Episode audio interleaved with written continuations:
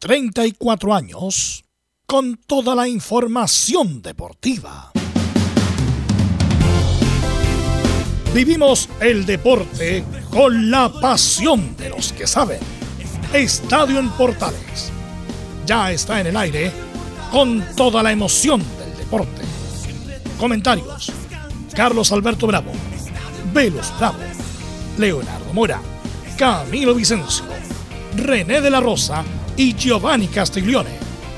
Reporteros: Belén Hernández, Nicolás Gatica, Felipe Holguín, Laurencio Valderrama, Juan Pedro Hidalgo, Rodrigo Jara, Rodrigo Vergara y Alfonso Zúñiga. Producción: Laurencio Valderrama y Nicolás Gatica. Edición: Leonardo Mora. Dirección: Carlos Alberto Bravo.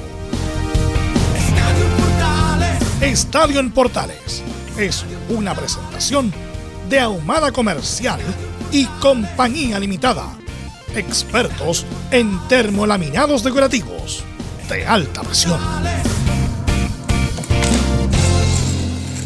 Hola, hola, ¿qué tal? Buenas tardes. ¿Cómo le va? Bienvenida, bienvenido a Estadio Portales, edición central del día, martes 15 de marzo del 2022. Al fin gana Colo Colo de visita al deslucido Antofagasta en Calama por 1 a 0. Sin novedad la nómina de Lazarte para Brasil y Uruguay, tal vez el Mago Jiménez. La U ya tiene estadio como local. Los próximos cuatro partidos llegó un acuerdo con un español y jugará en Santa Laura. Mientras que Colo Colo y Palestino se jugará en la cisterna este fin de semana, pero las 17.30 horas. Y la Católica va por la rehabilitación en Rancagua el sábado a las 18 horas. Vamos de inmediato con la ronda de saludos. Don Nicolás Gatica, que nos va a informar de todo lo que pasó ayer en Calama. Nicolás, ¿cómo estás? Buenas tardes. Buenas tardes, claro, tendremos las reacciones de Gustavo Quinteros y del pibe Pablo Solari tras el triunfo de Colo Colo como visita 1-0 al Antofagasta, donde adelantamos la crítica que hace Quinteros es la falta de definición, porque Colo Colo tuvo 3 o 4 que el partido puede haber terminado tranquilamente 3 a 0 y terminó sufriendo al final. Perfecto, y mucho más entonces, como es habitual, nos va a contar Nicolás Gatica. Don Felipe Holguín, ¿cómo se prepara la U para lo que se viene? Hay declaraciones de Carrasco, el zaguero central, que enfrenta al Curi el próximo día jueves. Buenas tardes, Felipe Holguín. Buenas tardes, Carlos Alberto. Gusto en saludarlo a usted, a todos los oyentes de Estadio en Portales que nos escuchan a esta hora de la tarde, por supuesto, con el informe de la Universidad de Chile. Sí, bien lo indicaba usted, habló hoy en conferencia de prensa el eh, seleccionado boliviano José María Carrasco, quien eh, tuvo eh, varias declaraciones importantes, habló de su momento en la Universidad de Chile, también el mal momento que vive la U en la actualidad y por supuesto también tendremos declaraciones de la homenajeada Carla Guerrero, quien fue allá al Salón de la Fama que de la NFP, donde fue homenajeada por su carrera futbolística. Esto y mucho más en Estadio en Portales. Perfecto, muchas gracias. Católica, Belén Hernández nos va a contar todo cómo se prepara la Católica para entrar O'Higgins el próximo fin de semana. Belén, buenas tardes. Muy buenas tardes, don Carlos Alberto, y a todos los que nos escuchan hasta ahora. Sí, hoy día vamos a estar revisando declaraciones del gerente deportivo de José María Boljubasic, quien atendió a los medios de comunicación y se refirió al, difícil momento que está viviendo en lo deportivo la Universidad Católica. Y también eh, habló sobre el, momento extrafutbolístico de, de Yamil Assad y comunicó si es que habrán o no sanciones eh, para, para este jugador. Así que esto y más en Estadio en Portales. Perfecto, muchas gracias. Y nos vamos a Antofagasta. Juan Pedro Hidalgo nos cuenta todo. Él lo vio directo en directo. Allá en Calama, Juan Pedro, buenas tardes. ¿Cómo te va? ¿Qué tal, Carlos Alberto? Un abrazo tremendo. Un deporte Antofagasta que no convence, que está colista, que siguen las dudas con Tolizano en la banca de Deportes Antofagasta. Una nueva derrota. Lo comentamos en un rato más, este deporte Antofagasta y la polémica con el Nacho González también en esta derrota ante Colo Colo, Carlos Alberto. Perfecto, muchas gracias. Don Laurencio Valderrama, siempre grato, ¿cómo está? ¿Cómo están las colonias? ¿Cómo está la selección? Hablaríamos con usted los primeros 30 minutos de Chile.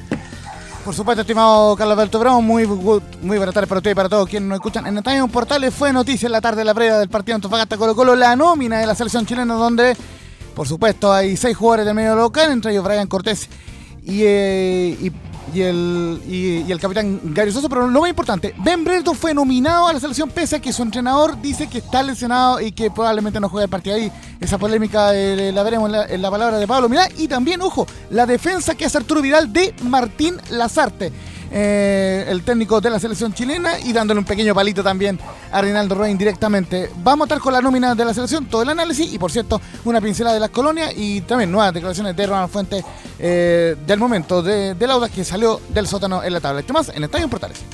Perfecto, muchas gracias. Vamos con nuestros comentaristas. Ahí está don Camilo Marcelo Vicencio Santelice. ¿Qué tal, Camilo? Buenas tardes. Buenas tardes, Carlos, para usted y para todos los auditores de Estadio en Portales. Claro, lo de la nómina como tema eh, para, para abordar y también lo que se venga, lo que se viene en la nueva fecha del fútbol nacional. Ok, ¿cómo está Felus? ¿Qué tal? Buenas tardes. Buenas tardes, ¿me escuchan bien? Sí, un poquito bajo, pero bien. Buen sonido, pero bajo, sí. Falta, falta, eh, fuerza. Lo importante con Felipe Holguín, porque después de mucho tiempo la U vuelve a jugar de público el día jueves. Así que vuelve a jugar con público el día jueves. La U hace que estar atento con eso. Están todos vueltos locos con entrada o tratando de canjear entrada después de mucho tiempo de no ver a la U en el estadio. Velo, mejorar, mejorar el, el, volumen, Velo. El volumen, la calidad es buena, pero el volumen es muy bajizo, es muy bajito. vamos, vamos, a cambiar el cable, cambiamos el cable. Vamos con okay. el entonces que lee Nicolás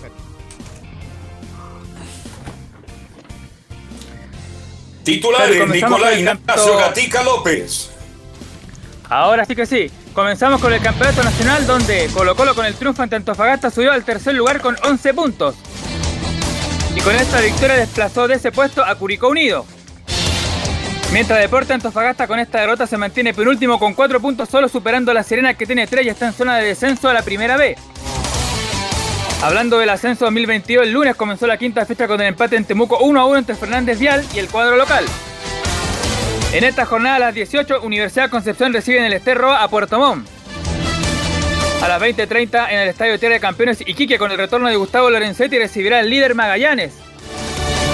A la misma hora en el Zorros del Desierto en Calama Cobreloa recibirá Santa Cruz que tendrá como técnico a Fabián Pacheco, interino. Nos vamos con la vuelta de la primera fase de la Copa Sudamericana. Recordemos que en el duelo de chilenos Unión La Calera recibirá a Ñublense, líder invicto del torneo nacional en el Sausalito de Viña del Mar. En el partido de ida jugado en Chillán fue empate sin goles y perdió un penal el delantero Alexander Aravena. Recordemos que no vale el gol de visita y el ganador de la llave clasificará a fase de grupos que comienza en abril.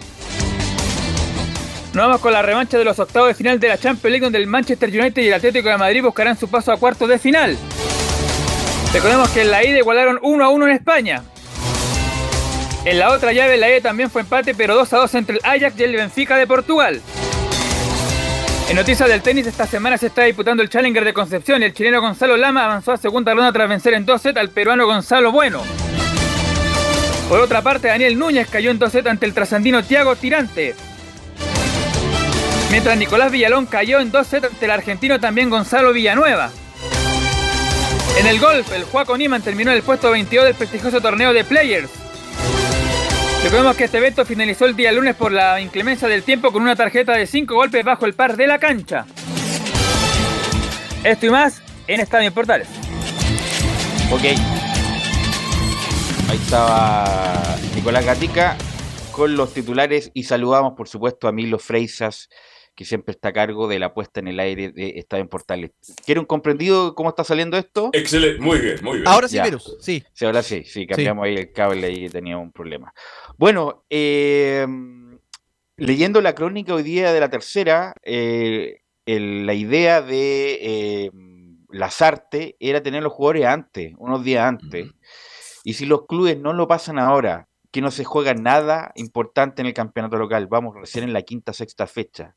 Chile en estas dos semanas se juega la clasificación mundial, un ciclo de cuatro años, y los clubes, incluso ayer escuchamos a Quintero, en el sentido de que los jugadores deberían jugar el torneo y deberían jugar la selección, por supuesto.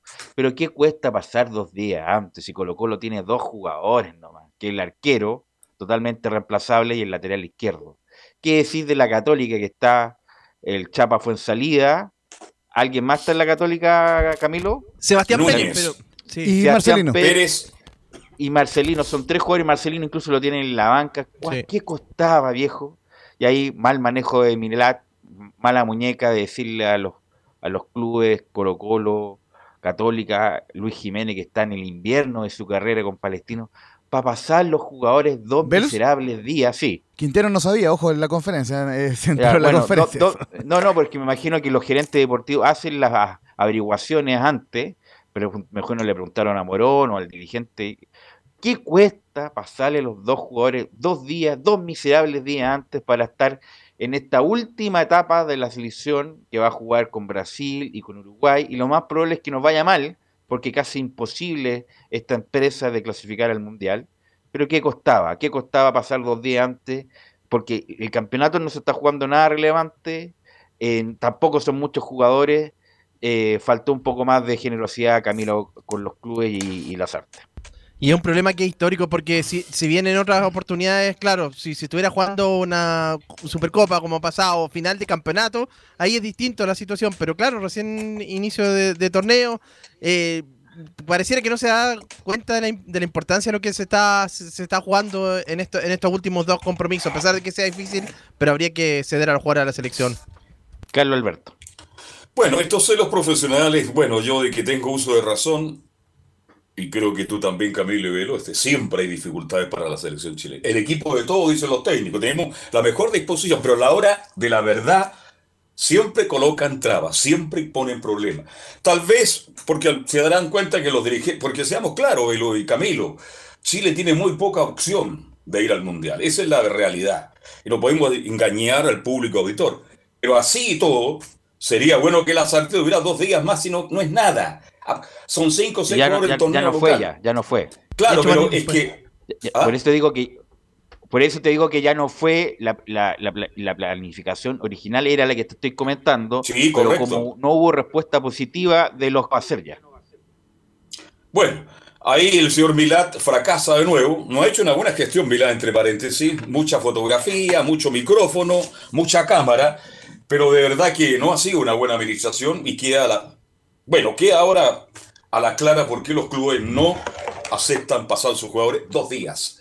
Bien, vamos a ver, pues, cuando terminen las clasificatorias, ojalá que nos equivoquemos, que Chile dio el golpe, es muy difícil, pero si es que Chile quede eliminado van a venir las críticas de todos los sectores. Bueno, eh, ayer se dio la nómina, se dio la nómina de Chile, así que repasémosla para la gente que nos está escuchando a través de todas las portales, portales de Santiago, Valparaíso. ¿Quiénes son los nombres a afrontar estas últimas dos fechas de eliminatoria? Vamos a ir repasando con mucha tranquilidad y nombrando el club de cada jugador para que, lógicamente, usted ahí después de, lee la baja. Los arqueros, recordemos que Brian Cortés está suspendido ante Brasil, por ende son cuatro arqueros. Claudio Bravo del Real Betis, Brian Cortés de Colo Colo, Zacarías López de Deportes La Serena y Sebastián Pérez de la Universidad Católica. Defensores, Paulo Díaz de River Plate, Mauricio El Guaso Isla de Flamengo, Sebastián Vegas de Monterrey, Benjamín Kusevich de Palmeiras, Guillermo Maripán del Mónaco, Gary Medel del Boloña y Anzo Rocco del Elche de España.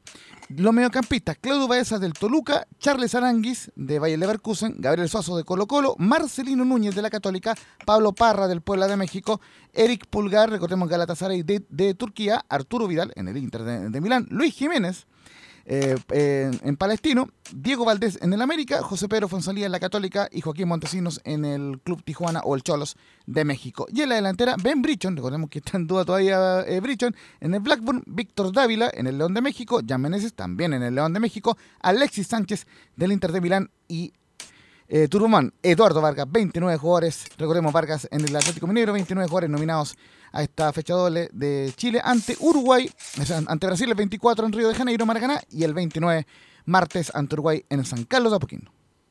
Vale decir, Velo son 7 de la liga local y 3 arqueros. 6. ¿Mm? No, yo, conté 7. 3 ¿Mm? arqueros más 4. No sé si me equivoqué, pero es muy poco. ¿Mm? Es muy poco la liga local. No, pero además está este muchacho López que está ahí, no sé por qué. Sí, pues yo te digo.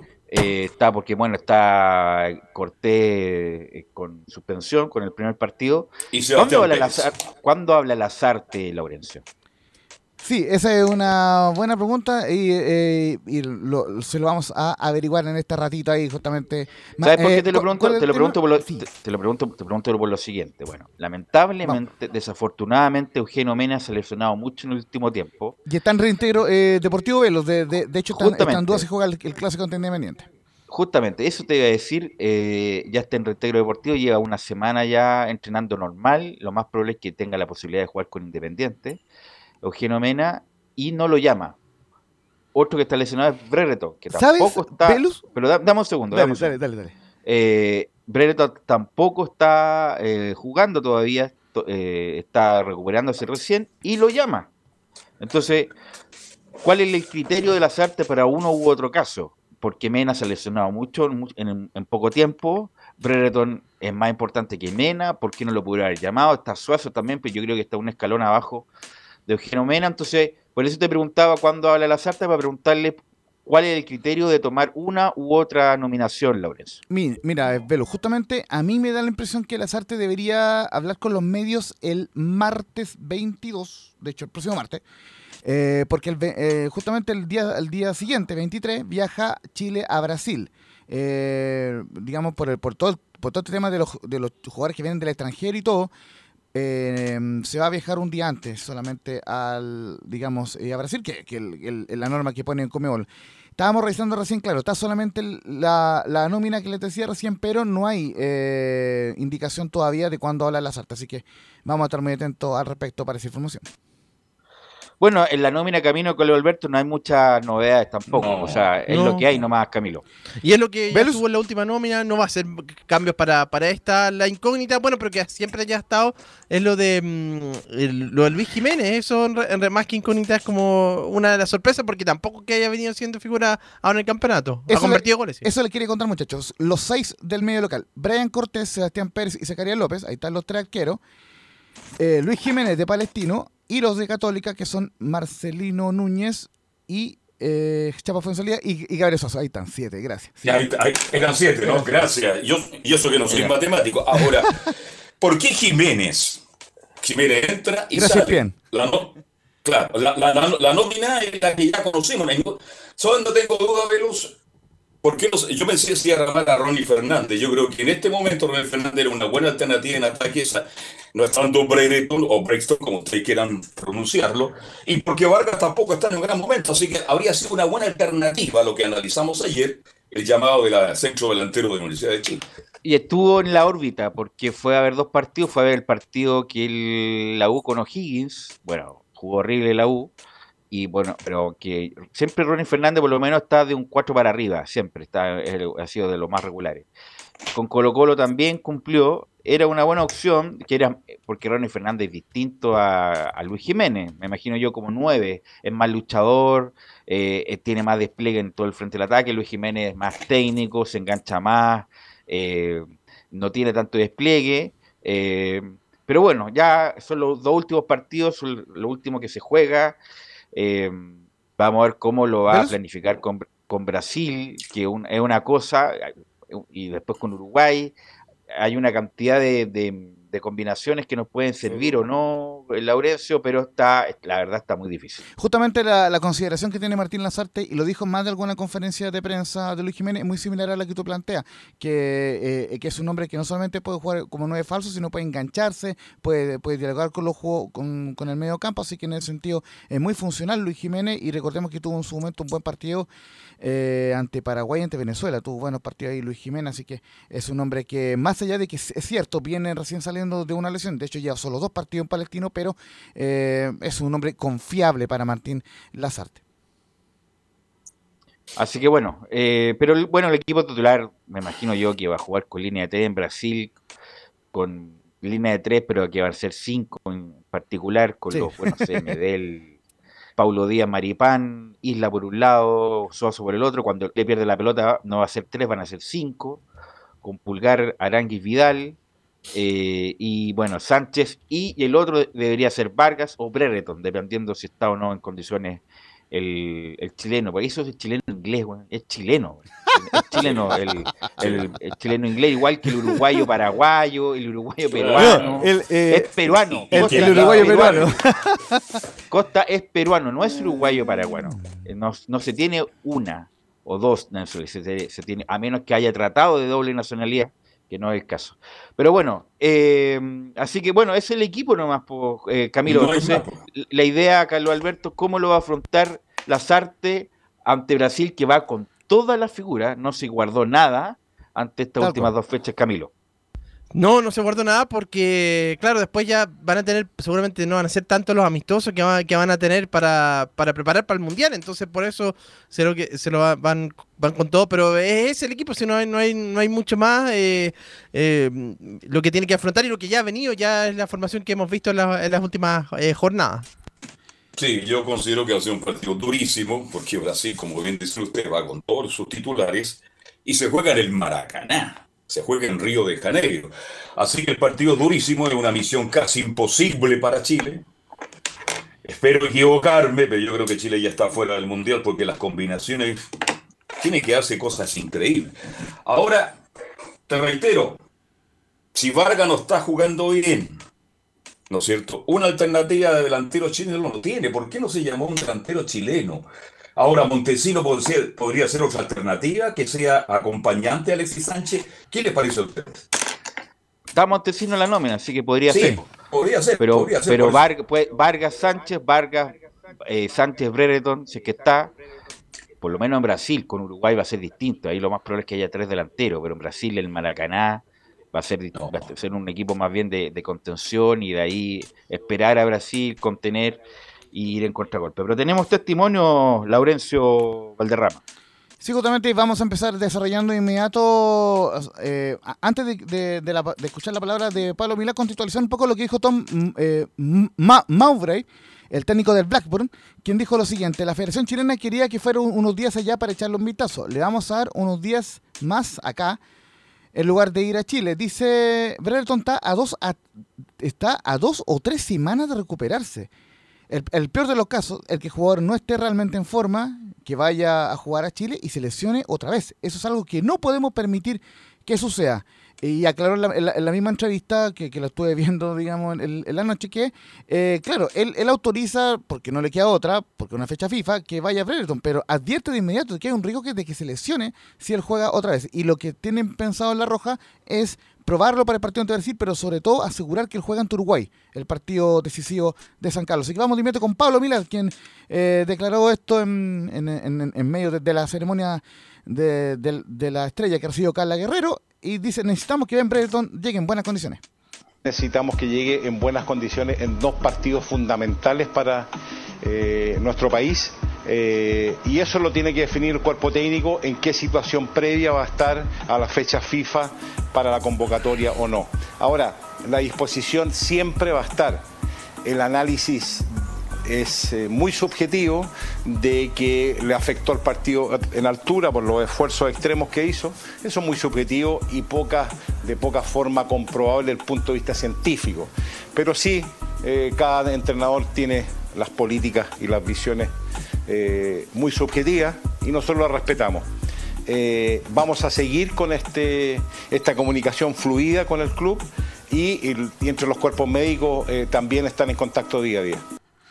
Así que eso es la- lo que está pasando con Ben Brichon, que fue nominado, pero eh, es poco probable que juegue ante Brasil y sí lo van a asegurar para que juegue ante Uruguay. Esa es la información por lo menos que manejamos hasta. Hay que ver cómo, su- eh, cómo está el tema en Pinto Gran. Pero ojo, ya pasó en el pasado que, valga la redundancia, que por ejemplo nominaron a Iris Pulgar y no jugó ningún partido, por ejemplo. Entonces ya hay, hay antecedentes de nominación de jugadores que finalmente por diferentes lesiones terminan, terminan no jugando. Eh, vamos a escuchar eh, también a Arturo Vidal, quien, quien habló con TNT Sports, una entrevista extensa donde la, vamos a ir repasando en, varios, en varios programas de Estadio Portal, porque hay varias declaraciones interesantes, pero lo, lo primero que lo contingente, lógicamente lo que se viene, será difícil la clasificatoria de la 0-1, son dos finales ante Brasil y Uruguay.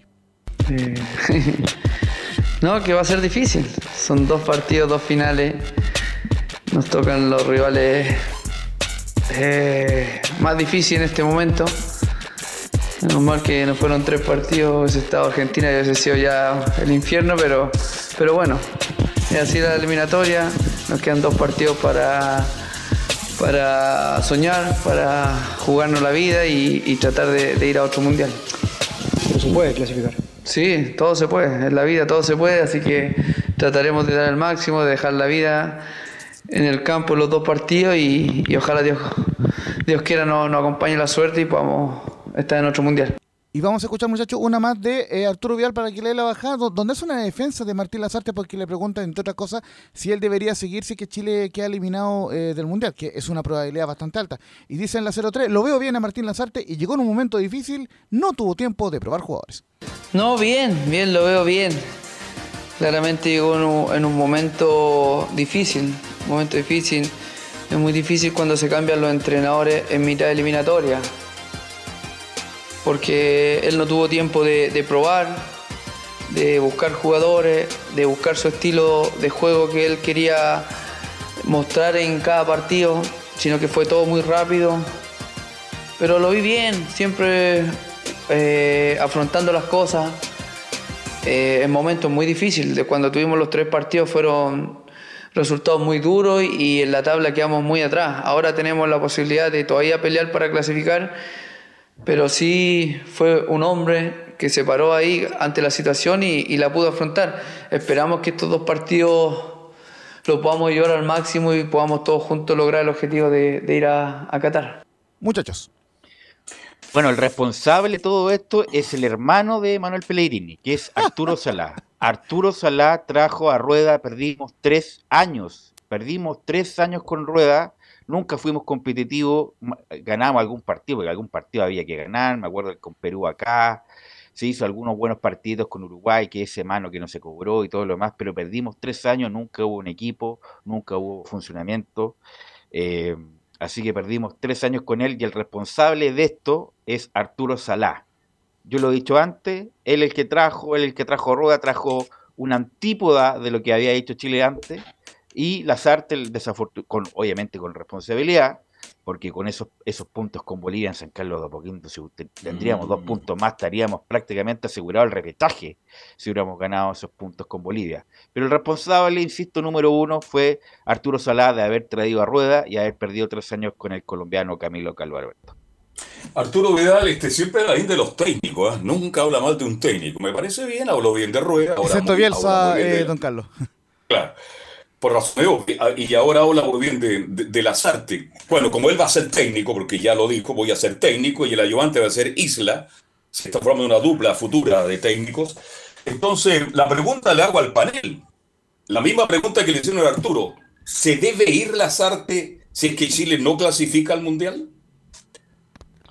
Prácticamente yo no recuerdo ningún técnico que haya terminado un ciclo no clasificando continuado el otro, en Chile por lo menos. Así que lo más probable es que no clasifica el mundial, ¿Velus? Lazarte no, Lazarte no va a continuar. Sí. Pasó en, en camino a Alemania 2006 que, claro, por todo lo que pasó con Juvenal Olmo, finalmente termina Nelson Acosta tomando el cargo en, en ese famoso Lo- partido. pero, lo, pero lo agarra al final, ¿no? ¿no? Claro, cerca, Sí. cerca Claro. del final del último partido y después continúa eh, en rumbo al otro proceso y, y finalmente no inicia el camino a Sudáfrica porque termina siendo eh, despedido luego de, del Puerto La. Copa América. Exacto, del Puerto Ordaz. Así que, bueno, pero lo más probable es que no. ¿ah? Lo más probable es que no. También eh, hay elecciones en la NFP También. eh, a fin de año, ¿no? Sí. Eh, también, bueno, esta cuestión de la separación de la federación, que ya la federación tendría que ver la, lo de la selección y la NFP solamente la liga. Bueno, la liga es la que trae la plata, la verdad. Pero bueno, eh, hay toda una incertidumbre respecto a esto.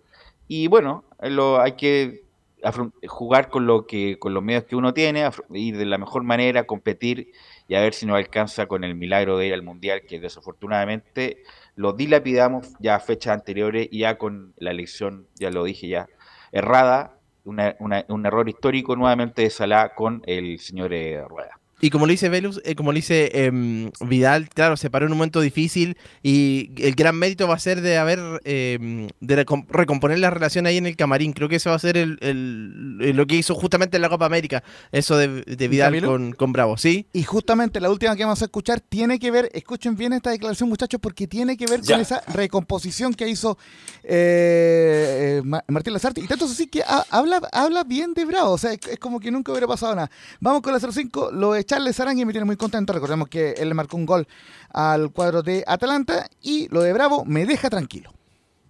Eso, lo de Charles me tiene muy contento, que, volvió a jugar. Ayer anotó un gol en la, en la UEFA, eso es muy importante para un jugador cuando deja de jugar por mucho tiempo, entrar, ser importante, hacer un gol, eso ayuda a Claudio también, que se recuperó, tuvo la mala suerte en el partido en Argentina, pero siempre es importante que él eh, se siente importante, que, tome ritmo jugando y lo está haciendo en el último partido en el Betis, así que eso también me deja muy tranquilo y Gary sigue, sigue demostrando de central que todavía puede jugar, que tiene mucha calidad y en nuestro, nuestro perro atrás que, que ayuda mucho a, a, los demás a la hora de pensar, a la hora de, defender y eso es muy importante. Los demás son más jóvenes que tienen que ir aprendiendo las cosas que él hace.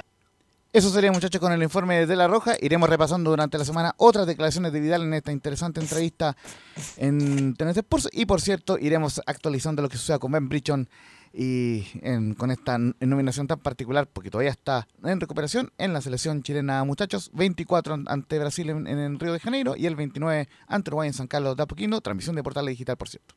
Ok, gracias Laurenzo. Vamos a la pausa. volvemos con la U, volvemos con Colo Colo, volvemos con Antofagasta.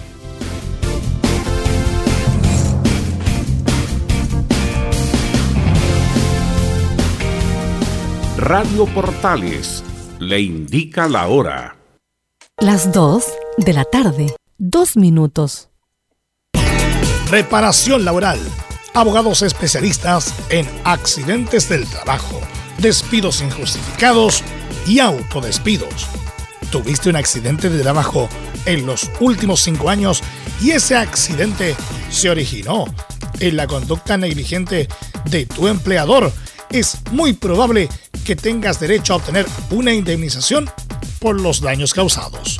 Consulta gratis. Reparación laboral.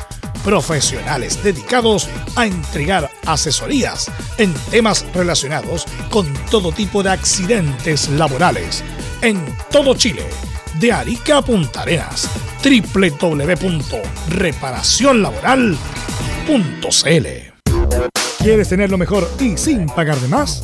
Las mejores series de televisión, los mejores eventos deportivos, equipo transportable, películas y series 24/7.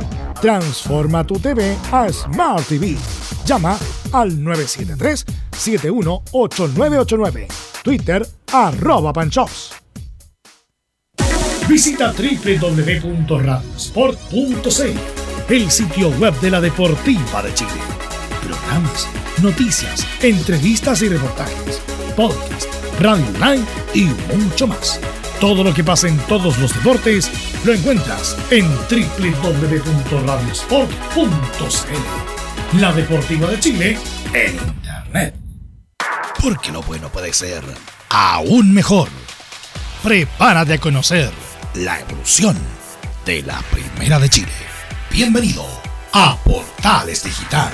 Ingresa ya a www.radioportales.cl y descubre nuestra señal en vivo en audio y video, además del tradicional 1180M.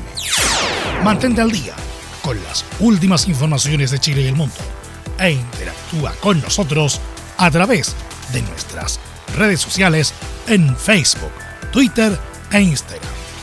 Recuerda www.radioportales.cl la nueva multiplataforma de la Primera de Chile ahora es aún mejor.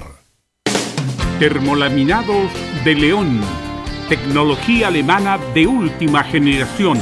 Casa Matriz Avenida La Serena 776 Recoleta. Bono 22 622 5676. Termolaminados de León. Desde todo Chile. Desde todo Chile. Y para todo Chile. Y para todo Chile. Portales Digital está en todas partes. www.radioportales.cl Entre Marco Grande y Marco Chico, media vuelta y vuelta completa. Escuchas Estadio en Portales en su edición central. La primera de Chile, uniendo al país de norte a sur. 14 horas con 5 minutos, 14 horas con 5 minutos. Eh, vamos a saludar, por supuesto, a Reparación Laboral. Reparación Laboral, abogados especialistas en accidentes del trabajo, despidos injustificados y autodespidos. Consulta gratis en todo Chile en reparacionlaboral.cl. Porque reparacionlaboral.cl es mejor respuesta, no lo dude. Si tiene algún cualquier problema, reparacionlaboral.cl está todos los contactos para que le den una asistencia cercana y profesional. Bueno, nos va a acompañar estos minutos don Leonardo Mora, que se hizo un espacio para que compartir estos Leonardo minutos Isaac, con Estadio mire, Portales. Sí, ¿cómo estás, Leonardo? Buenas tardes ya. ¿Cómo le va, Velus, Carlos, Laurencio, todo el equipo? Hola. Bien, pues aquí estamos, pues. ¿ah? Hola, hola. Sí, pues echábamos de menos pasar a, a saludar al equipo de Estadio Portales, pero, pero estamos acá, pues atentos, por supuesto, siempre a todo lo que pasa en el mundo del deporte. ¿Algo que quisiera decir de algún tema en particular relacionado con el deporte? Oiga, sí, eh, pero justamente entrando al bloque que tú decías, Velo, a, lo- de la Universidad de Chile, eh, lo que yo quería decir es que hay muchos que son generales después de la batalla. Y particularmente hablar de Sergio Bernabé Vargas, un- una persona Lo que yo pers- eh, personalmente quiero muchísimo, pero que ha hablado con los diarios, habló anoche con, con DirecTV. eh, dentro de las cosas que dijo y que lo más destacable quizás es esa frase que dice que hay un personaje de la U que no actúa de buena manera. Pero, pero claro, eh, es, muy re- es muy re fácil hablar cuando uno no estaba. Es como si yo, por ejemplo, Así es. Saliera de Estadio Portales y me voy a Y otro lado empezar y a dijera, apelar a todo lo que pasa, lo que pasó en el interior. Exactamente, y dijera, no sé, pues, oye, el, el Velo no se ha rajado con un completo, Carlos Claro, Alberto no claro. lleva una bebida, Mm. eh, Felipe Alguín habla mucho, Laurencio Claro, siempre llega tarde. Laurencio de agua de la llave, etcétera, Claro, etcétera. justamente. Entonces, pero, pero es muy, Pero es- llegó es muy fácil. Claro, pero, pero, pero, pero es muy complejo el tema porque, claro, o sea, nosotros en su momento en el programa La Voz Azul de Portales TV encaramos a Sergio Vargas, le hicimos hacer un, un tremendo mea culpa y por eso digo que por lo menos me es más fácil hablar de Sergio Vargas porque Sergio Vargas sí asumió que, que el Condoro de su paso como, como director de Azul Azul fue horrible. Él, él asume ese- todo eso, a diferencia de su colega eh. Polaco Golver, que es como una tortuguita, saca la cabeza de repente, de repente la esconde, ahora se metió, volvió nuevamente a un medio de comunicación, pero nunca asumió eh, su responsabilidad en las cosas que pasaron. Entonces, pero igual, o sea, si uno lo ve desde afuera, lo ve como un hincha cualquiera que lo- le preguntan en la calle, oiga, ¿qué le parece que habló Sergio Vargas? Pero ¿y qué saca con hablar si cuando estaba adentro no hizo nada? Y eso es como lo que, lo que termina molestando un poco al ¿cuál hincha. será ese personaje que habla Vargas que ah, no es muy transparente? Pero O sea- será Au- siempre se habla de Auber, ¿será Auber? ¿Será cómo y, la pregunta es cómo un funcionario de medio pelo toma tantas determinaciones, o sea, a ese Claro. funcionario yo lo hubiera echado hace rato ya, estuviera ato- atorni- atornillando al revés. Pero Auber volvió con Heller, justamente Heller el que lo puso para hacer la transición entre él y la venta a los nuevos controladores. Así que siempre se habla con, con eni- enigmático en vez de decirlo con nombre y apellido pa- para salir de la duda. ¿eh? Claro, pero que lo que pasa es que también hay que pensar, Velos, que muchos de estos personajes que hablan después de haber estado dentro creen que quizás en algún momento más de la vida van a Lo poder van a volver a llamar. Exactamente, entonces por eso se cuidan. De hecho, yo tengo claro, yo siempre lo he dicho, que a mí por lo menos de adentro de, de Azul Azul no me quieren mucho, pero yo tampoco les falto el respeto, sino que uno simplemente dice las cosas como son. Y eso también eh, en estos días, eh, yo creo que falta alguien que les diga las cosas como son a, al señor Clark, al señor Auber, a, a todos los señores que trabajan, al señor Saavedra, que, que ha tratado Todavía está de- Saavedra. Todavía está Saavedra. De hecho, anoche hablábamos en la voz azul un poco del, del- de lo que le costó a, a Saavedra, él como coordinador, eh, buscar un estadio para que la U pudiera jugar el, el partido que finalmente se aplazó a Playa Ancha en la fecha FIFA.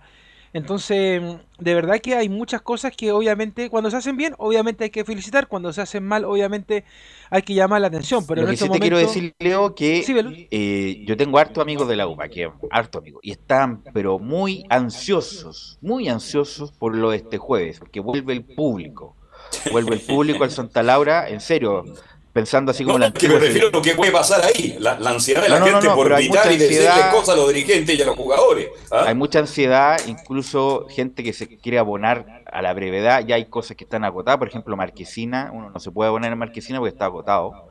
pero hay mucha ansiedad por volver al estadio y más que y sobre todo al Santa Laura, que la U siempre se ha sentido como en el Santa Laura, así que ojalá no pase nada, se porten bien, porque si no la U va a tener problemas desde el estadio de Arica hasta el último estadio Puerto Montt para ser local se sigue portando mal, así que ojalá el hincha, el hincha, bueno, el hincha de centro no, no haber problema, porque eh, siempre se ha portado bien, sino más bien el termocéfalo, el hincha barra brava, ojalá se porte bien para que la U no tenga más problemas con Ah, es que, mira, yo, localidad. yo creo que es un todo el final, Velus, Carlos, Camilo, Felipe Holguín, que me está cobrando sentimientos que no lo he saludado, pero todavía no entra reporte, que, que se calme, tan ansioso que es este muchacho, pues. Oye, Eh, Felipe, siempre lo veo en Mapocho comiendo empanada, y, Tiene una pica completo, muy y- buena. y completo al frente de la radio también, pues. ¿ah? Ya, Eh, pero, pero mira, lo que voy yo es que en, en general el hincha de la U eh, esta última semana ha sido bien paciente, incluso el Barra Brava. De hecho, eh, sí, yo creo que tuviste cuando se hizo el hotelazo hace algunos días antes del partido del Superclásico, ningún medio habló de que el hincha hizo destrozo. Pero sí el hincha, al igual que Felipe Holguín, está muy ansioso, obviamente por el tema de los resultados, que de hecho lo hablamos hace algunas semanas cuando pasé a, a saludarlo al aire. Y también yo le decía, oye, la U, eh, ¿te acuerdas que yo le dije? La U no se armó bien, la U no está bien, no porque haya ganado un partido, justamente fue la semana siguiente el primer partido que ganó, y yo le dije, no porque la U haya ganado un partido, la U está jugando bien, es un desastre la U. Y, la- el, y el tiempo, como dice por ahí un señor, me dio la razón. Lamentablemente sí, ya no se puede llorar sobre la leche derramada. El tema sí es que tienes que armar un equipo con lo que tienes para funcionar de buena manera y pensando que en dos semanas más, muchachos, viene el, clásico universitario. Entonces, ¿para qué decir eh, cómo está la situación, por ejemplo, de la, la presión que tiene la Católica por su parte, la presión que tiene la Universidad de Chile por el otro lado?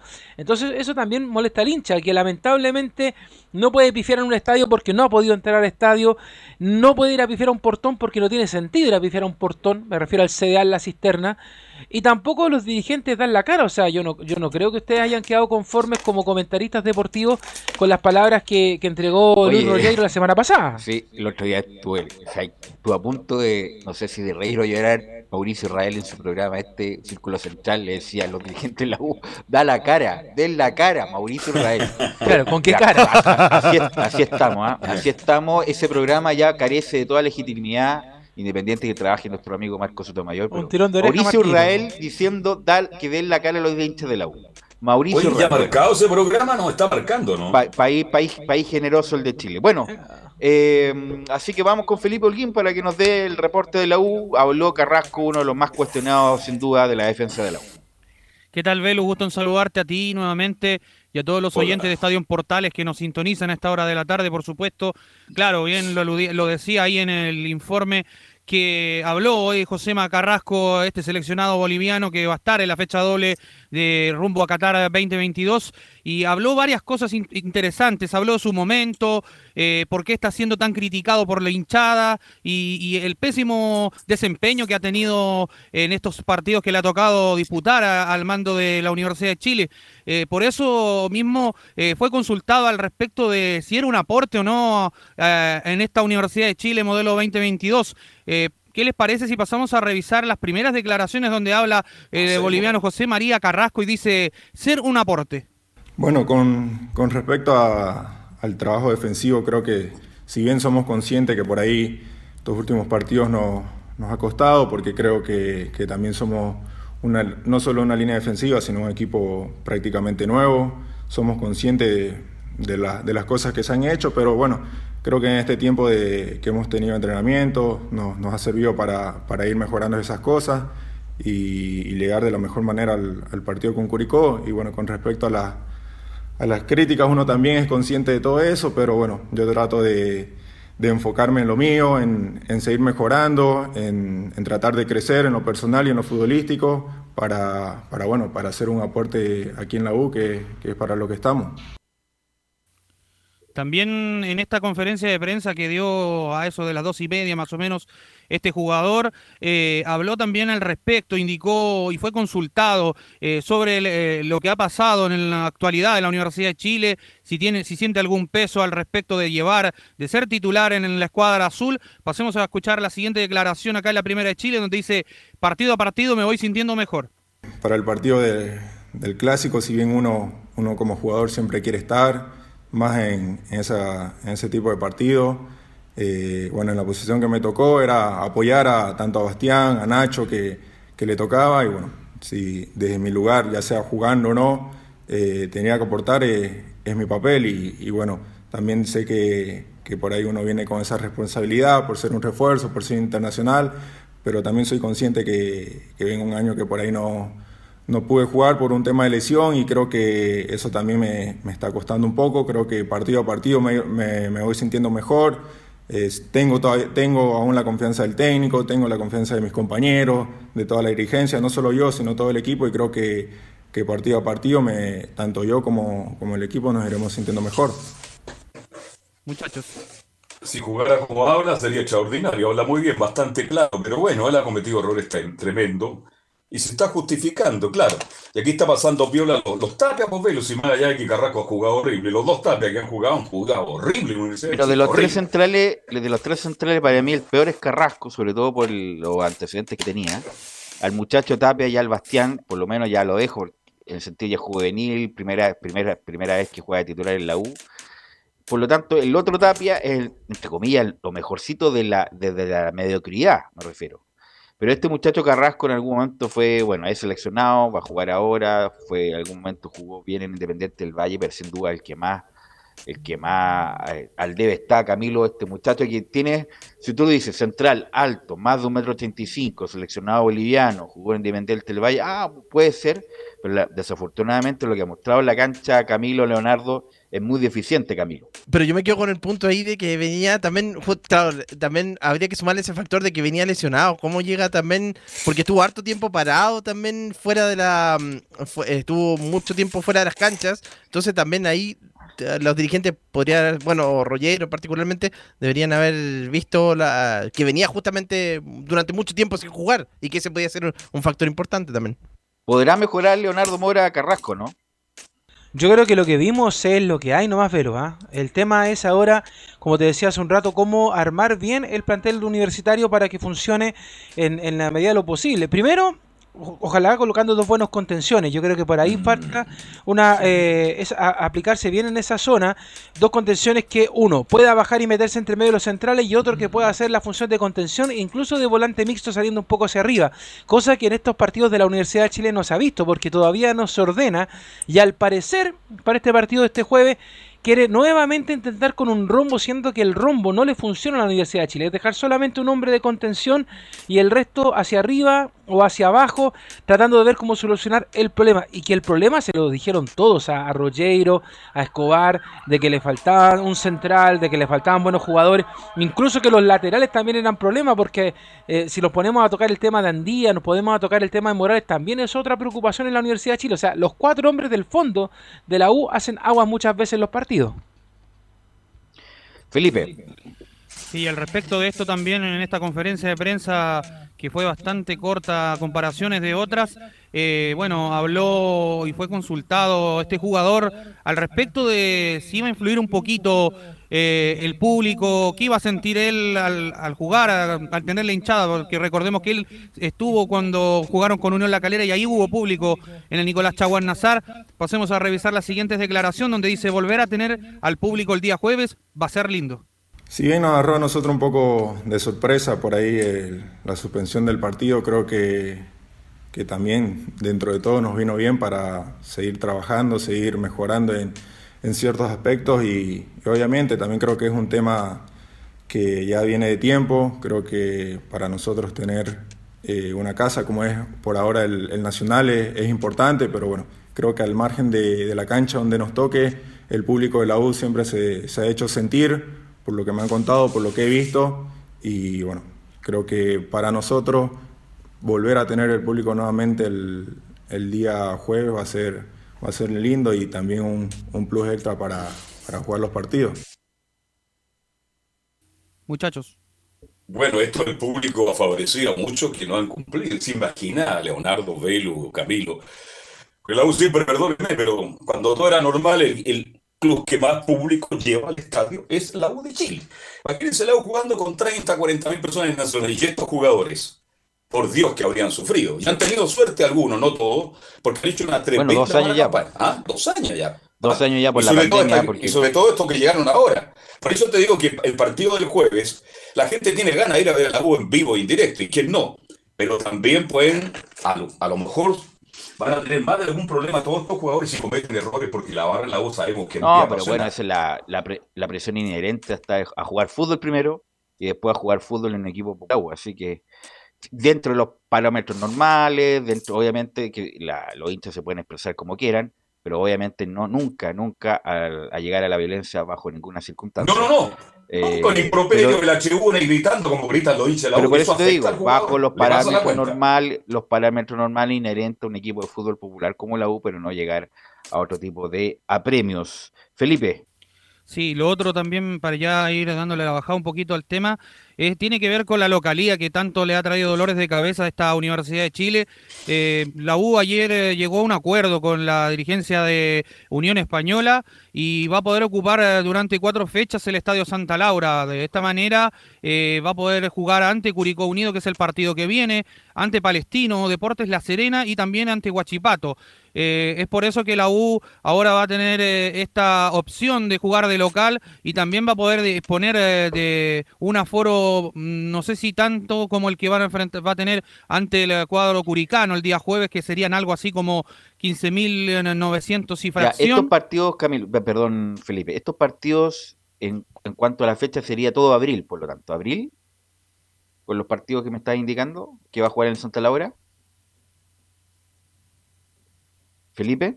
Sí, sí, se- sería todo durante este mes de abril y de hecho sería terminaría como en la fecha 17 contra Ya. el cuadro de Huachipato. Y ahí sería la U, porque se dice que mayo podría ocupar la U Nacional, sería mayo entonces.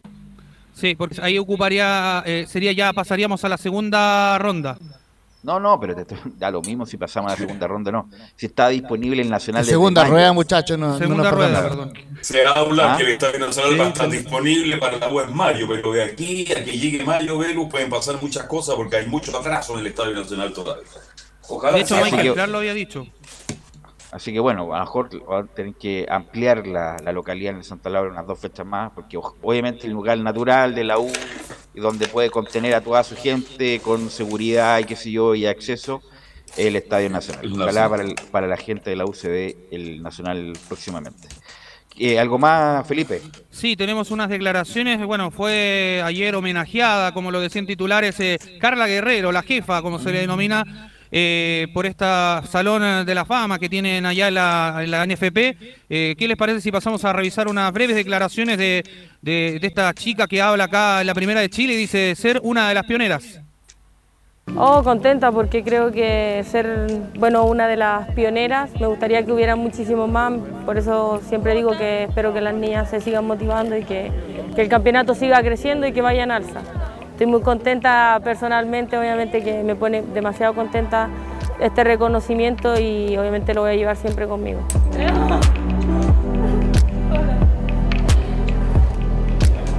Carla Guerrero, la jefa, la jugadora de fútbol con más títulos oficiales, 15 torneos nacionales.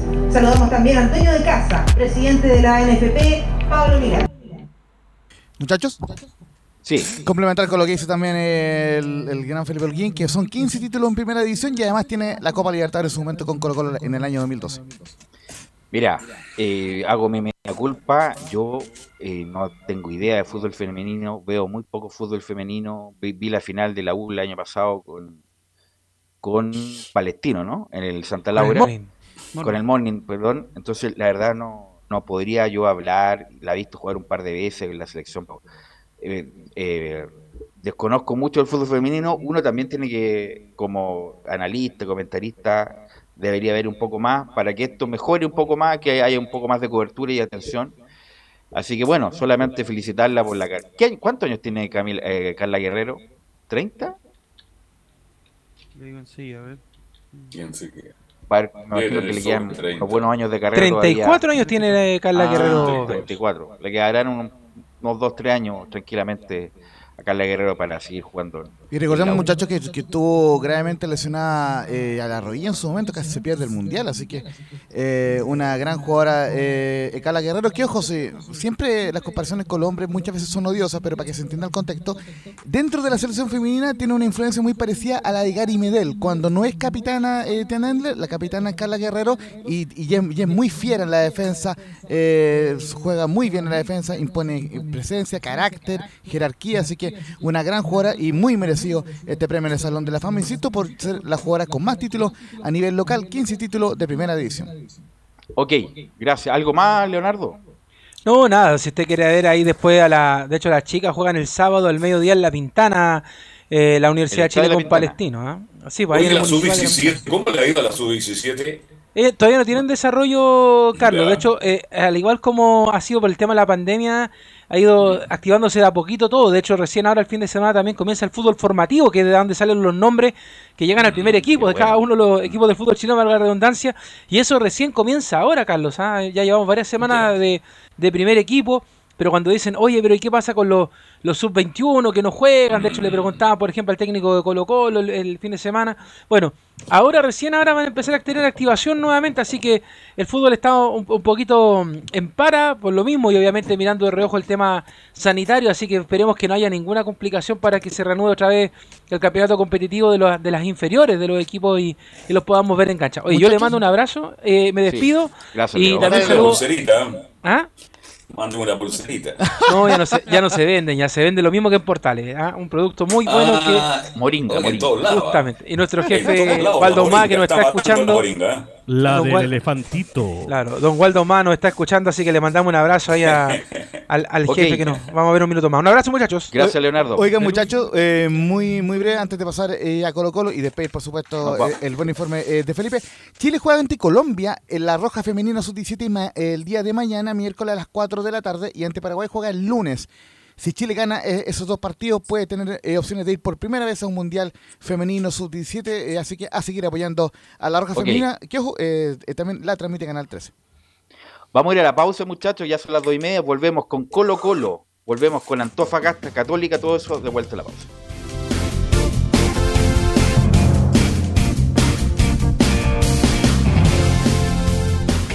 Radio Portales le indica la hora.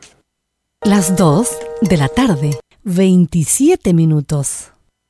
Lleva al siguiente nivel tus eventos, ceremonias, conciertos y potenciando tu audiencia con DS Medios. Servicio de transmisión de TV en circuito cerrado y vía live streaming HD. Tecnología de punta y un equipo profesional nos permiten realizar transmisiones sin cortes y con la más alta calidad. Cotiza ya ingresando a www.dsmedios.cl. Visita www.radiosport.cl, el sitio web de la Deportiva de Chile. Programas, noticias, entrevistas y reportajes, podcast, radio online y mucho más. Todo lo que pasa en todos los deportes lo encuentras en www.radiosport.cl. La Deportiva de Chile en Internet. Comercial IAC y Compañía Limitada. La mejor calidad mundial en laminados decorativos. Comercial IAC y Compañía Limitada es Pertec en Chile. San Ignacio 1010. Santa Rosa 1779, Avenida Mata 446 y Portugal 501. Comercial IAC y Compañía Limitada es Pertec en Chile.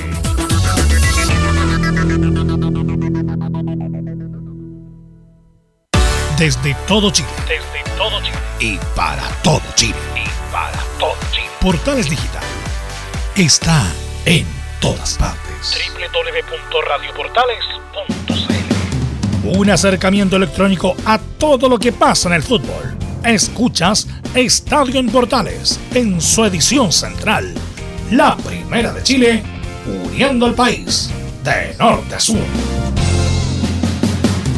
14 horas con 30 minutos, 14 horas con 30 minutos. eh, y saludamos, por supuesto, a Reparación Laboral. Tuviste un accidente en tu trabajo, te sientes con las manos atadas, te despidieron injustificadamente. En reparación laboral te asesoran y acompañan a abogados especializados en derecho del trabajo. Los resultados lo respaldan. Consulta gratis a lo largo de todo Chile en reparacionlaboral.cl. Reparacionlaboral.cl es tu mejor respuesta.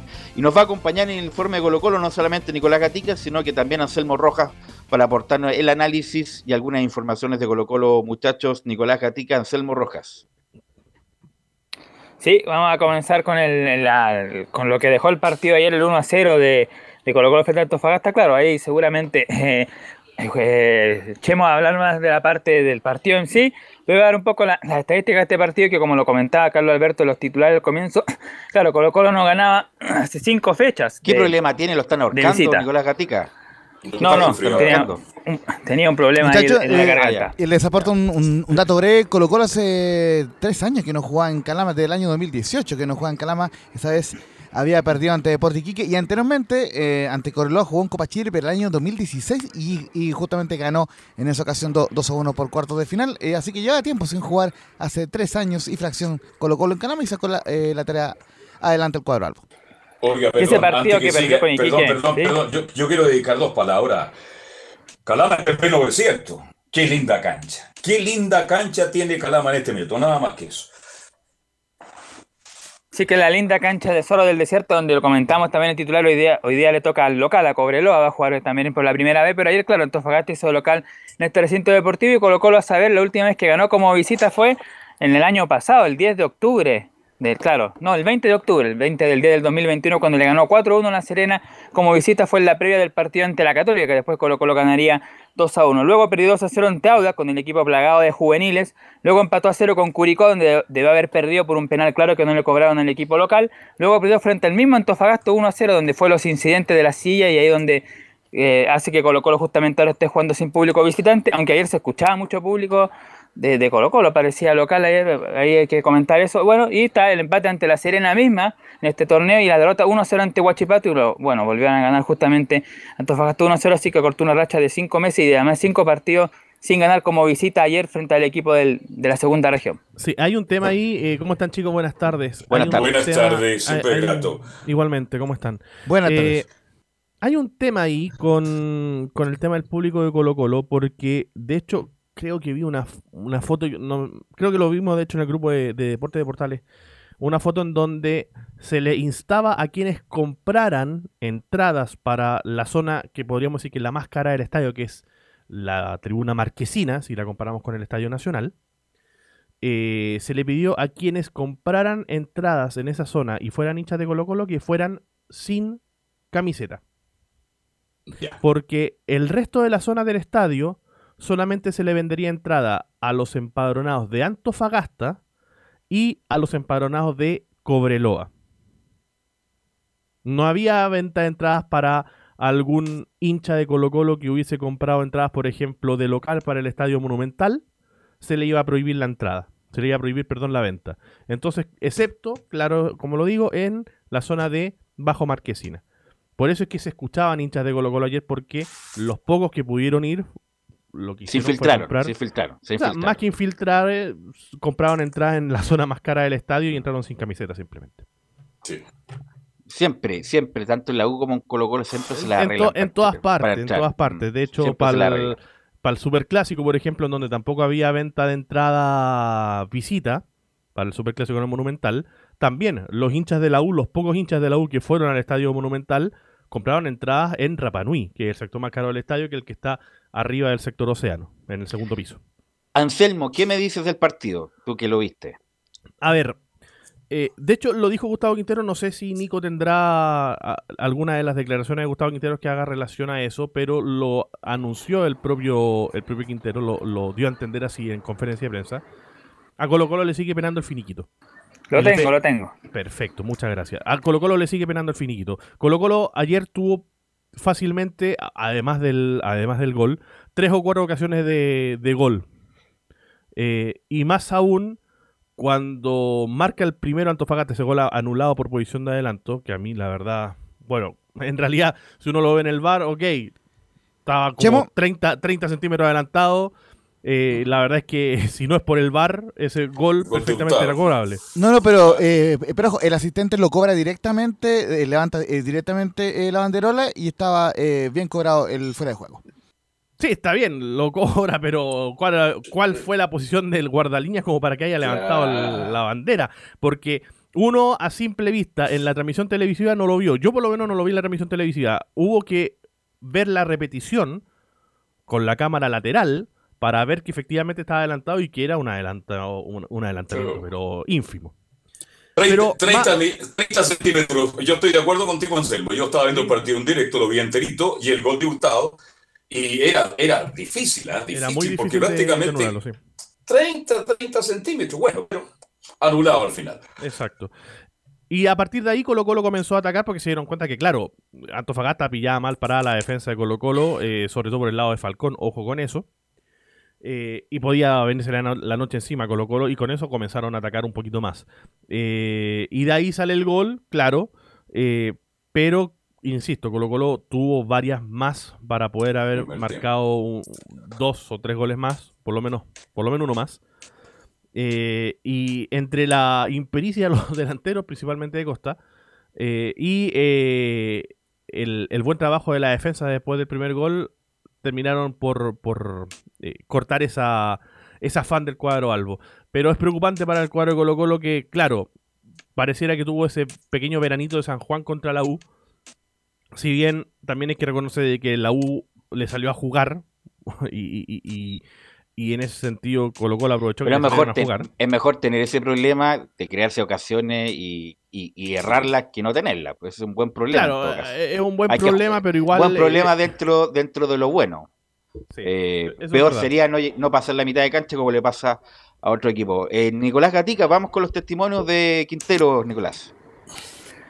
Sí, y justamente antes de ir con eso, para un, un poco, de- ahí en lo, comentar lo que decía Anselmo Rojas, tenemos la estadística de la televisión, justamente en el partido, y dice lo siguiente, ¿eh? Antofagasta tuvo 5 tiros totales y aquí está la diferencia. Colo Colo remató 27 veces en el partido, pero claro, de esas 27 ocasiones fueron 9 al arco y Antofagasta tuvo 3, pero eh, ahí está el tema parte ofensiva, que Colo por lo menos tuvo 27 acercamientos sobre la portería de Antofagasta, 9 fueron al marco y por lo menos ahí uno de esos puede haber sido otro gol más, por ejemplo, un tiro en el palo ahí de Cristian Zavala y un gol que se pierde Co- Costa que define con el pecho. Pero justamente escuchamos testimonios, pero y vamos a escuchar a uno que por segundo partido figura, tal como pasó en el durante la U, al pibe Pablo Solari, que es una, un audio un poco largo de un minuto porque habla varias cosas en una, habla de su cómo estuvo él físicamente, del partido frente a la U, también el ayer frente a Antofagasta. Así que escuchemos la declaración de Pablo Solari que dice reacciones del pibe.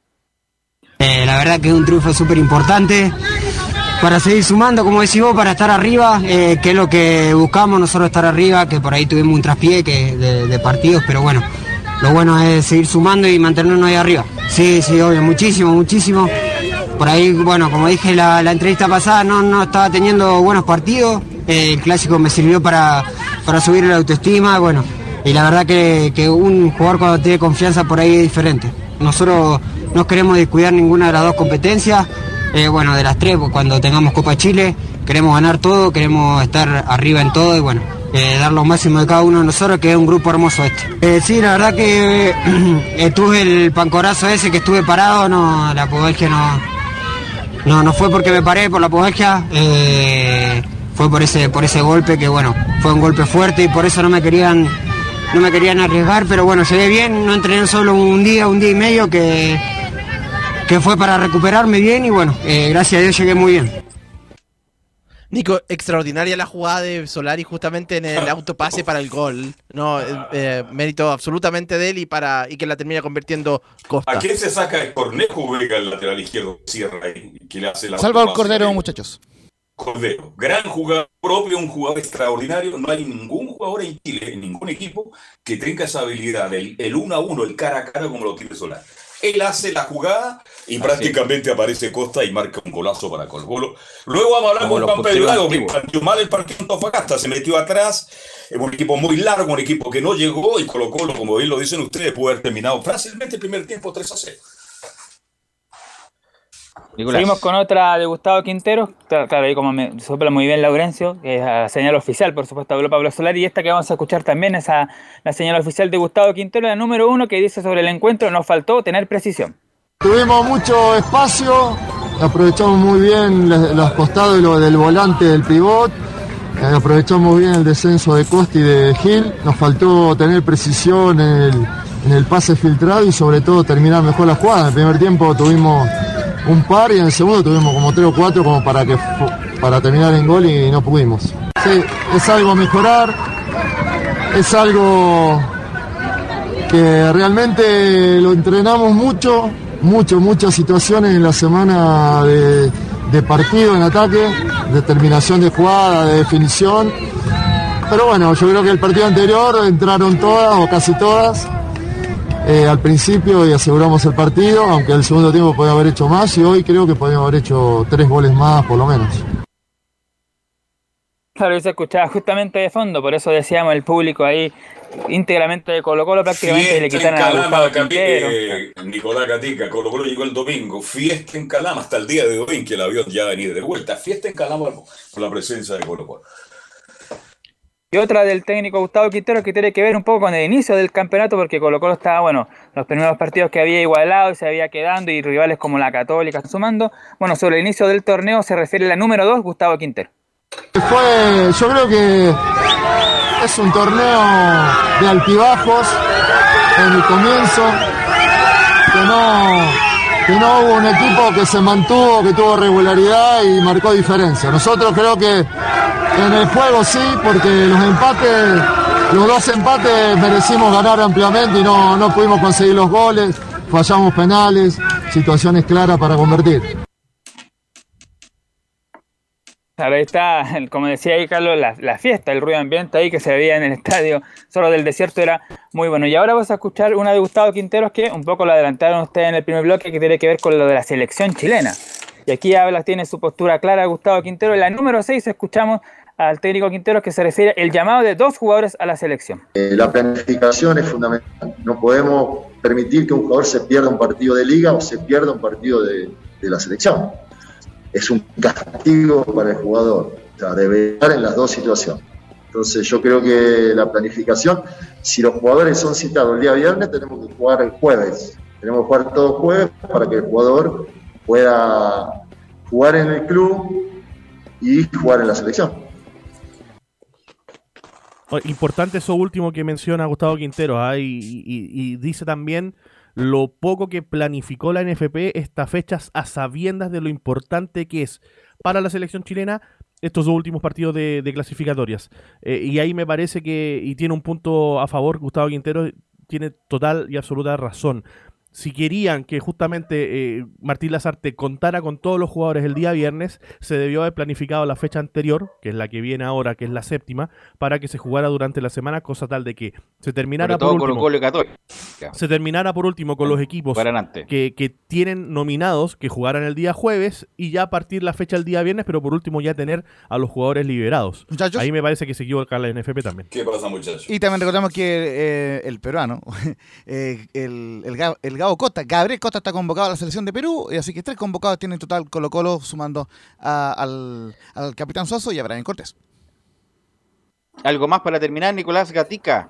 Eso eran solamente las reacciones del partido. Seguramente mañana tendremos más reacciones y a lo mejor algún jugador o, o el mismo técnico quizás que hable para el partido que como también se anunció en titulares se adelantó. Se va a jugar a las 18 horas, finalmente se va a jugar a las 17.30 para terminar con luz natural el partido entre Palestino el próximo domingo allá en la cisterna. Yo Ok, te- gracias, sí, Nicolás Gatica, tengo- gracias, Ansel. sí, yo les tengo Sí. una antes de terminar. Eh, durante los próximos días, el TAS va a dictar una sentencia respecto al caso de Nicolás Blandi. Eh, San Lorenzo Almagro está reclamando 400 mil dólares de la segunda cuota que todavía Colo Colo le debe del pase de Blandi y que Colo Colo no ha pagado Ya. por problemas de caja. Obviamente, el elenco de Boedo reclamó lo que corresponde a la FIFA, la FIFA le dio la razón, se presentó un recurso de apelación por parte de Colo Colo para intentar revertir el fallo o al menos reducir la cifra y eso se fue al O dilatarlo. TAS. O, li- o dilatarlo aún más y eso se fue al TAS y el TAS estaría dictando la sentencia en los próximos días. Mire, 400 mil dólares no es mucha plata para que Colo Colo pague. ¿ah? Es raro. No, no es mucha Colo plata, pero muy- Blanco y Negro está... Sí, Blanco y Negro está aduciendo problemas de caja. Mira, mira, extraño lo de Colo Colo que Colo Colo ninguno. Y Blanco y Negro, independiente de las críticas que se le puedan hacer, siempre, y una concesionaria seria en ese sentido. Gracias, Anselmo. Ah, cuídese. Un abrazo para todos. Que lo vemos ahí con, con la garganta un poco tomada todavía. Sí, que venimos Bueno, saliendo todavía del vamos- COVID, por eso. Un abrazo. Sí, sí. Ah, Que estés bien, Anselmo. Bueno, vamos con la contraparte. No está bien Antofagasta. ¿ah? Si llegara a perder otro partido mejor, el técnico no va a continuar. Juan Pedro ¿cómo estás? Buenas tardes. Juan Pedro. Todavía no, no está Juan Ahora sí, Pedro ahora Hidalgo sí. para que tengamos. Ahora sí.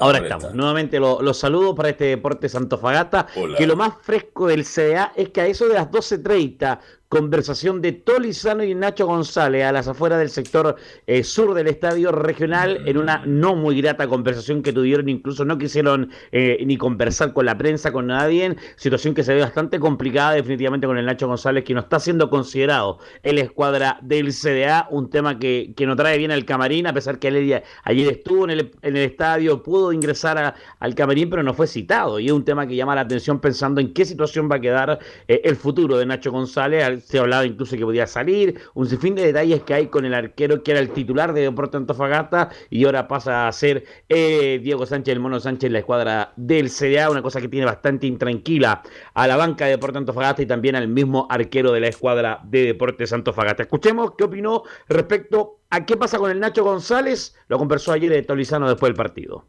No, es una decisión netamente mía, eh, que el partido anterior haya jugado Diego.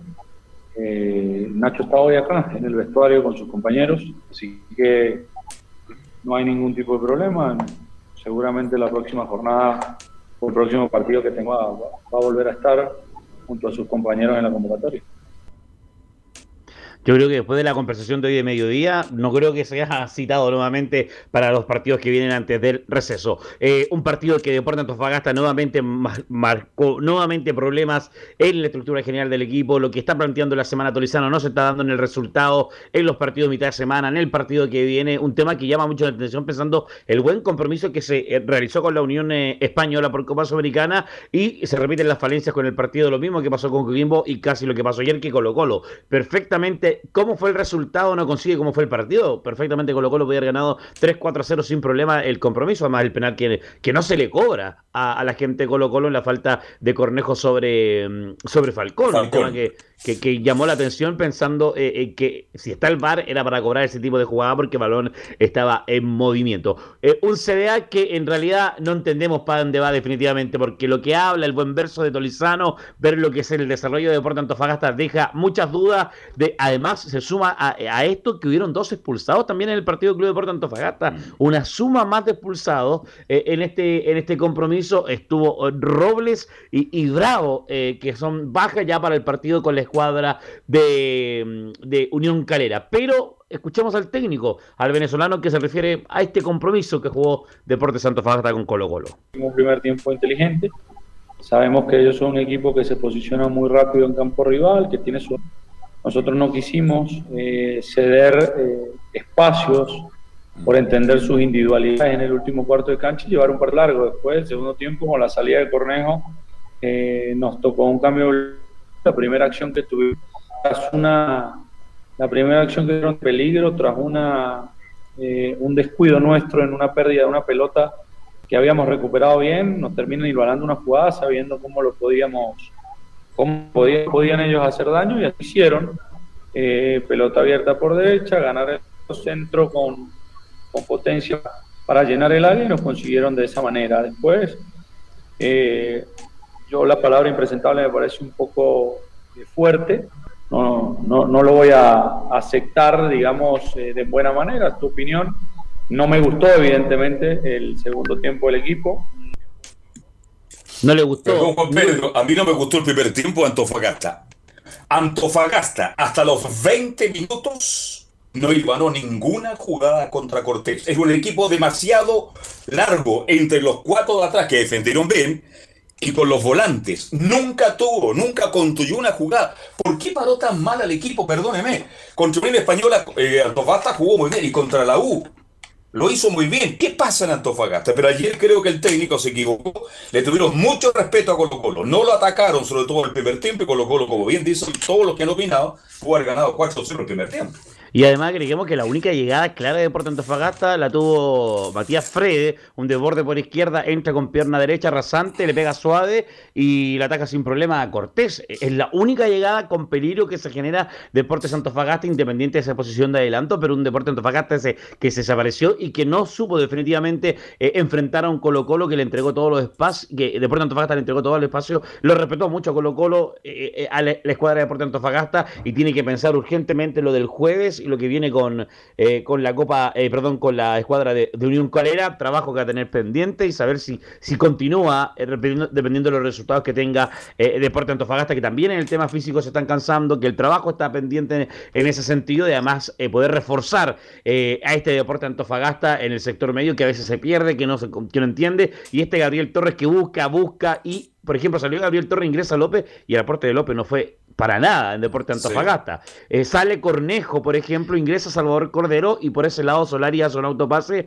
deja a, a Cordero solo, deja, le hace un autopase, deja a Cordero en el camino y sale el gol de la escuadra de Colo Colo por la, por la banda izquierda. Un tema también que hay que reforzar en este Club de Deportes Antofagasta. Oye, ¿qué pasa con el zurdito, el bueno que algo más, algo más, eh, estamos cortos de tiempo. Sería todo, sería todo por Deporte Algo más, Juan Pedro. Eh, sería todo con Deporte Antofagasta, se prepara para el jueves con Copa Sudamericana, el jueves no. informe de Deporte Antofagasta para la previa de ese partido. Abrazo. Pero, pero no hay, no hay, no hay, Juan Pedro, no hay Dale. noticia inminente de la salida del DT.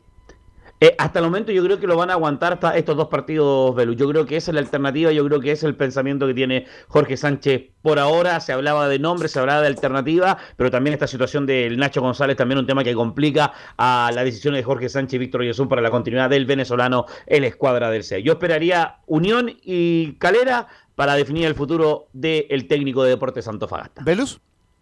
Sí, gracias. Sí, sí. gracias Juan Pedro. ¿eh? Abrazo, buena, buena tarde. tarde. Si que Antofagasta pasa a la fase eh, de grupo de la Copa Sudamericana, se mantiene eh, tolizando por el resto del semestre. ¿Quién dice eso? Y si, y si, y, y si queda, queda sí. colista Laurencio. Está col, de queda colista, está colista el torneo en este momento. El que conversó con un amigo en el mayor municipal que, parece, le dijo que es. ¿Ah? No. Yo creo que escuchó mal a. Laurencio como si sigue colista y pasa no, a la no, Sudamericana no, y baja a primera vez. No, no, pero eh, ojo, es algo parecido pero... que lo que pasó con Huachipato el año pasado, que esperaron a que se recuperara en, en, en el campeonato. No se recuperó y, y, y, ya muy entrado el segundo semestre. Por eso te digo, no es, no es garantía de no es garantía de nada si pasa la Sudamericana, pues más Y le pasó a Coquimbo igual en el campeonato. Y, el, y en la próxima el tema, secta, bueno, el, el tema es que mantuvieron al, eh, al técnico, es, eso es lo que quiero marcar. Ok. Gracias muchachos, Buena estamos corto tiempo. Vamos con la vamos con la católica que habló el Tati Burjugosic, eh, Belén Hernández. Sí, muy buenas tardes, Velus, y a todos los que nos escuchan hasta ahora. Si hoy día la Universidad Católica entrenó con, con, normalidad su segundo día de entrenamiento ya de cara al próximo duelo que van a tener este, este sábado en busca de, del triunfo en, en, el, en el Estadio El Teniente, visita a O'Higgins de Rancagua.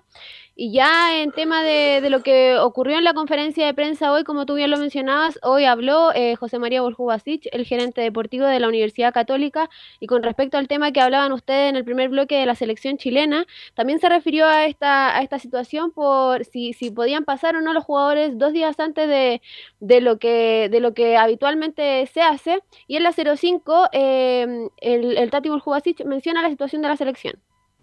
Con Martín nosotros hablamos siempre, hablamos un poco también por el tema de que, se va a jugar acá, el estado de la cancha, cómo, va mejorando eh, la situación del campo de juego. Y en esa conversación eh, sí parece que había una intención en principio de, contar con los jugadores a partir del viernes, pero también después, haciendo un análisis más amplio, parece que muchos de los jugadores de, otras ligas iban a llegar el lunes, muchos jugaban el sábado, el domingo, los viajes, por lo tanto, por lo que tengo entendido, se terminó decidiendo que no tenía mucho valor a lo mejor cambiar la fecha y, tener a los jugadores el viernes, por lo tanto ya hay una, una, información oficial que nos llegó de que los jugadores se presenten después del partido, así que eh, después del sábado que nosotros jugamos a las 6 de la tarde, a partir de ahí los jugadores están a disposición de la selección y, y bueno, cuando ellos lo, lo requieran van a estar ahí. Otro tema que se tocó también, y, y el, el, más importante yo creo que era el, el tema de, de, Yamil Assad, si iba a recibir eh, sanciones deportivas por parte Alguna del club. sanción, claro. Claro, eh, lo que mencionó, bueno, lo, dice la declaración, pero em, em, eh, mencionan que entre mañana y pasado van a comunicar si es que eh, la dirigencia en conjunto eh, van de- de- deciden sancionar o no a, a Yamil Assad por esta por este accidente que protagonizó automovilísticamente y que iba con en estado de ebriedad. En la 01 menciona lo de Yamil es un tema grave. Bueno, mira, con respecto al tema de Yamil, eh, primero decir que, que es un tema grave, no es algo que nosotros compartamos ni que, ni que tiene que suceder, eso lo queremos dejar claro. Eh, se lo comentamos a él ayer a la mañana en una reunión que tuvimos con, con el presidente y él para, para escucharlo de primera voz qué, qué es lo que había sucedido, comentarle algunas cosas nuestras. A partir de ahí, durante la tarde de ayer tuvimos con el presidente también y, el comité de ética que tiene cruzados, informándole un poco también de la situación a ellos, escuchando su, su opinión. Durante el día de hoy, también con Juan, eh, conversaremos con el directorio para, para traspasar la conversación que tuvimos con Yamil, la conversación que tuvimos con el comité de ética y a partir de ahí, junto con el directorio, tomar la decisión en función de cuál va a ser la sanción que se aplique para Yamil y, seguramente se, se estará informando mañana o pasado a más tardar. Belén, ¿y qué es lo que se rumorea? Porque me imagino que lo que está diciendo ya no, parece que ya no va lo del resolver el contrato y mandarlo de vuelta. Muchas gracias por todo, porque insisto, lo comentamos el viernes, esto es, fue gravísimo, es muy grave lo que pasó. Cometió un delito, va a ser condenado este muchacho, va a cumplir libertad, pero va a ser condenado. Y sobre todo un equipo con la Católica que no, haya, no había tenido problemas en el, en el último corto plazo respecto a esto. Por, por- por lo que escucho del Tati Belén, no sé si tiene información más, más acotada, va a haber alguna sanción importante, pero va a continuar en el club, me parece, ¿o no? Sí, sí, va, va a continuar en el club. Por lo que tengo entendido es que no pueden eh, rescindir del contrato eh, por temas legales. Eh, por lo que, claro, Yamil seguiría en el club, pero lo más probable es que, que, claro, lo sancionen con, con alguna fecha de, de castigo. eh, bueno, ¿No? Se va a perder sueldo. por... Puede ser perfectamente Bueno, bajarle la dieta. Mm. Y no ser citado a lo mejor durante varios partidos también. Pues podría ser también. Claro, a eso, a eso justamente me refería, pero en tema de campeonato y Copa Chile, porque claro, él, él fue formalizado y quedó con arraigo nacional y con firma mensual, por lo que eh, por temas ser. legales va, va a quedar fuera de, de la Copa Libertadores. Yo si fuera Juan Tagle, o, bueno, es todo colegiado esto, no es nada unipersonal, yo lo, lo hubiera mandado de vuelta. Porque además él lleva muy poco en el club, cometió un, hecho- un hecho grave, gravísimo. No hay que bajarle el perfil al hecho. Yo le, le resuelvo el contrato y, y chao. No sé qué opinan ustedes, muchachos. Sí, Yo estoy absolutamente de acuerdo y lo dije ayer claramente. Este jugador debe ser devuelto a la Argentina porque no ha sido ningún aporte, porque no es una gran figura, a lo mejor pues, lo puede ser, pero el hecho es grave, muy grave. Sí, por la gravedad tendría que tomarse una decisión de, de- de ese estilo. Quizás quiera optar por Católica, pero, pero sí, tendría que ir por ese camino. Y Es esto, nuevo el club. insisto, bueno, él no sabe de las consecuencias que hay en Chile, ya, ya hemos enumerado tantos casos particulares, pero desde ahí en adelante está la- el asunto de la ley Emilia, que insisto, iba con 1,26 gramos en la sangre de, de alcohol, entonces no no fue menor, chocó más encima, chocó un tercero, no, si fue grave el asunto, y viendo el video, más grave aún me parece Belén. Sí, por suerte no hubo personas eh, lesionadas de, de gravedad. Fueron tres personas que resultaron eh, lesionadas, pero, pero levemente, lo que no es menor tampoco. Eh, pasando a otro, a otro tema que, que tocó y le preguntaron en la conferencia a José María Uljubasic, ya para ir cerrando el tema del tema deportivo, el- eh, han perdido tres, han caído de tres oportunidades, dos de visita, la, eh, la última fue, fue de local, donde la Universidad Católica no perdía hace ya varias fechas. Em, en la 02 menciona, en situaciones como estas tenemos que estar todos juntos. Por suerte, hace mucho tiempo que no estábamos en una situación como esta. Perdimos tres partidos seguidos. Sí, uno tiene la obligación de hacer un análisis, lo que vamos conversando día a día con el cuerpo técnico, con el presidente, con los jugadores, todo el staff, de- del por qué se pierden los partidos. Eh, indudablemente hubo momentos, tanto en el partido de Palestino como Cobresal como Everton, donde el equipo arrancó jugando mejor. Creo que hasta se puso en ventaja en los partidos, tanto en Palestino como Cobresal. Por lo tanto, hay, hay situaciones y, y momentos donde donde el equipo se, se impone al rival y también hubo situaciones que posterior al gol hubo una baja, pate me, refiero tanto con el partido con Cobresal como el partido con Palestino. Y bueno, hay momentos de este análisis donde se perdieron tres partidos, donde hubo momentos buenos y momentos malos, así que en eso estamos, estamos trabajando, eh, creo que en situaciones como estas es donde tenemos que estar todos juntos, cuando ganamos, ganamos todos, cuando perdemos, perdemos todos. Así que desde el momento que estamos cada uno desde su lugar, todos juntos tratando de revertir esta situación. Ok. Ya para ir Belén. cerrando, eh, lo que también mencionó eh, José María Buljubasic en algunas declaraciones es que, que la hinchada se quede tranquila porque están todos, eh, eh, no están preocupados, sino que ocupados en, en sacar los partidos adelante y poder ganar ante, ante O'Higgins allá en el Teniente. Mañana la vamos a continuar con la Católica porque está interesante lo que dijo el Tati, así que muchas gracias Belén. Mañana la seguimos. Chao, que estén bien.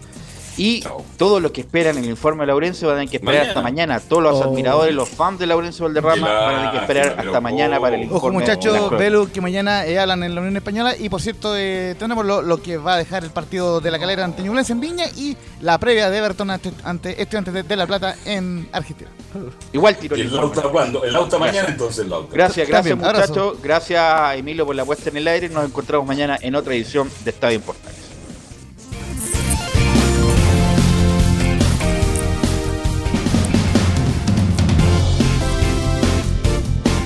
Fueron 90 minutos con toda la información deportiva. Vivimos el deporte con la pasión de los que saben. Estadio en Portales fue una presentación de Almada Comercial y Compañía Limitada. Expertos en termolaminados decorativos de alta presión.